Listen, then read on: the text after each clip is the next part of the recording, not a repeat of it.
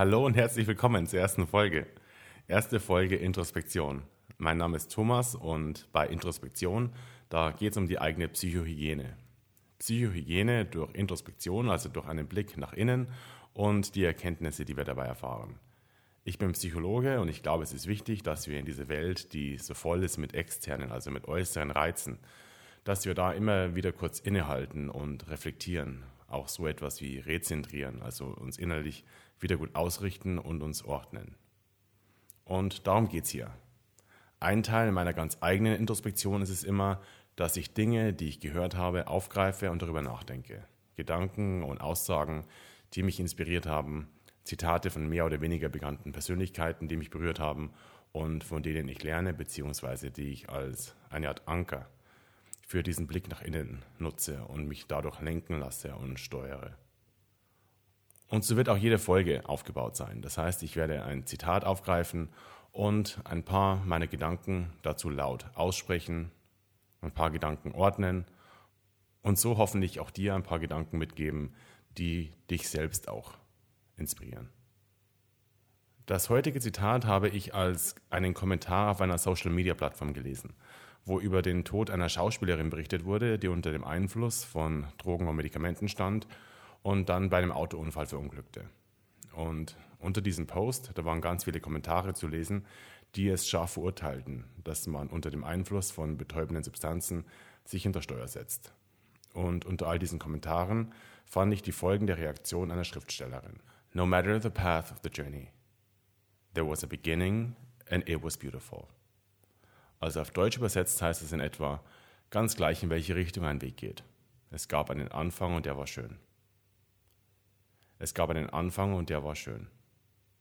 Wenn ich, oder besser gesagt, als ich diesen Satz las, da nahm dieser in dem Moment eine Art von Härte aus mir. Härte, aber auch Unverständnis und so eine Tendenz zu richten, dieses Verhalten zu richten. Und er hat mich in dem Moment weicher werden lassen, hat Mitgefühle mir aufkommen lassen und auch Güte.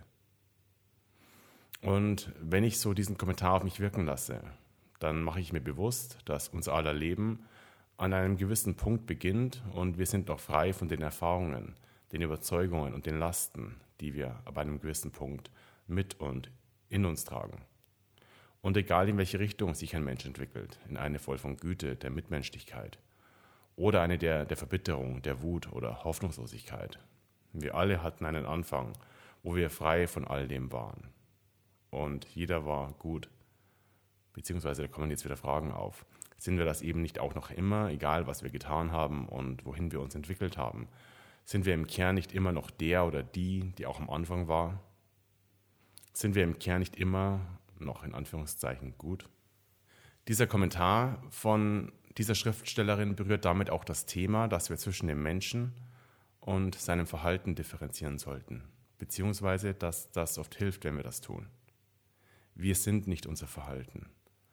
Und so kann ich verurteilen, was jemand getan hat, ohne dabei gleich den ganzen Menschen zu verurteilen. Bezogen auf das oben genannte Verkehrsunglück heißt das, dass ich es nicht gut heiße, dass sie unter dem Einfluss von Drogen Auto fuhr und sich in diesem Zustand hinter der Steuer gesetzt hat. Dieses Verhalten, das verurteile ich. Aber ich verurteile sie eben als Mensch nicht. Auch sie wollte niemanden bewusst schaden oder durch ihr Verhalten möglicherweise anderen einem Risiko aussetzen.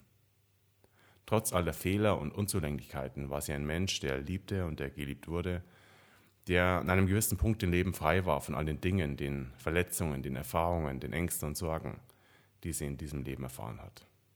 Und vielleicht hilft es, dass wir uns dessen immer wieder bewusst werden.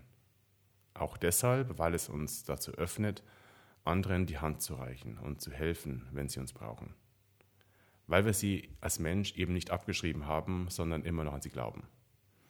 Und auch daran glauben, dass Gutes in allen und in allem ist. Und nur wenn wir das so sehen, können wir füreinander da sein und Gutes in die Welt tragen. Ganz gleich, in welche Richtung ein Weg geht. Es gab einen Anfang und der war schön. Ich werde heute versuchen, nicht vorschnell zu richten und zu urteilen. Ich werde mich in Empathie und Verständnis bemühen. Lebenswege gehen manchmal in Richtungen, die ich nicht nachvollziehen kann, die ich auch nicht nachvollziehen muss. Und genauso wird es dir auch gehen. Ich weiß nicht, warum jemand die Entscheidung getroffen hat, die er getroffen hat. Ich stecke nicht in seinen Schuhen. Und da ich das nicht weiß, steht es mir auch nicht zu, einen Menschen zu verurteilen. Jeder trifft an vielen Punkten wohl Entscheidungen, die andere nicht nachvollziehen können und die vielleicht auch per se nicht nachvollziehbar sind. Das betrifft uns alle. Und wenn du dich an einem Punkt deines Weges wiederfindest, der nicht gut für dich ist, Wege gehen weiter, der Weg geht weiter.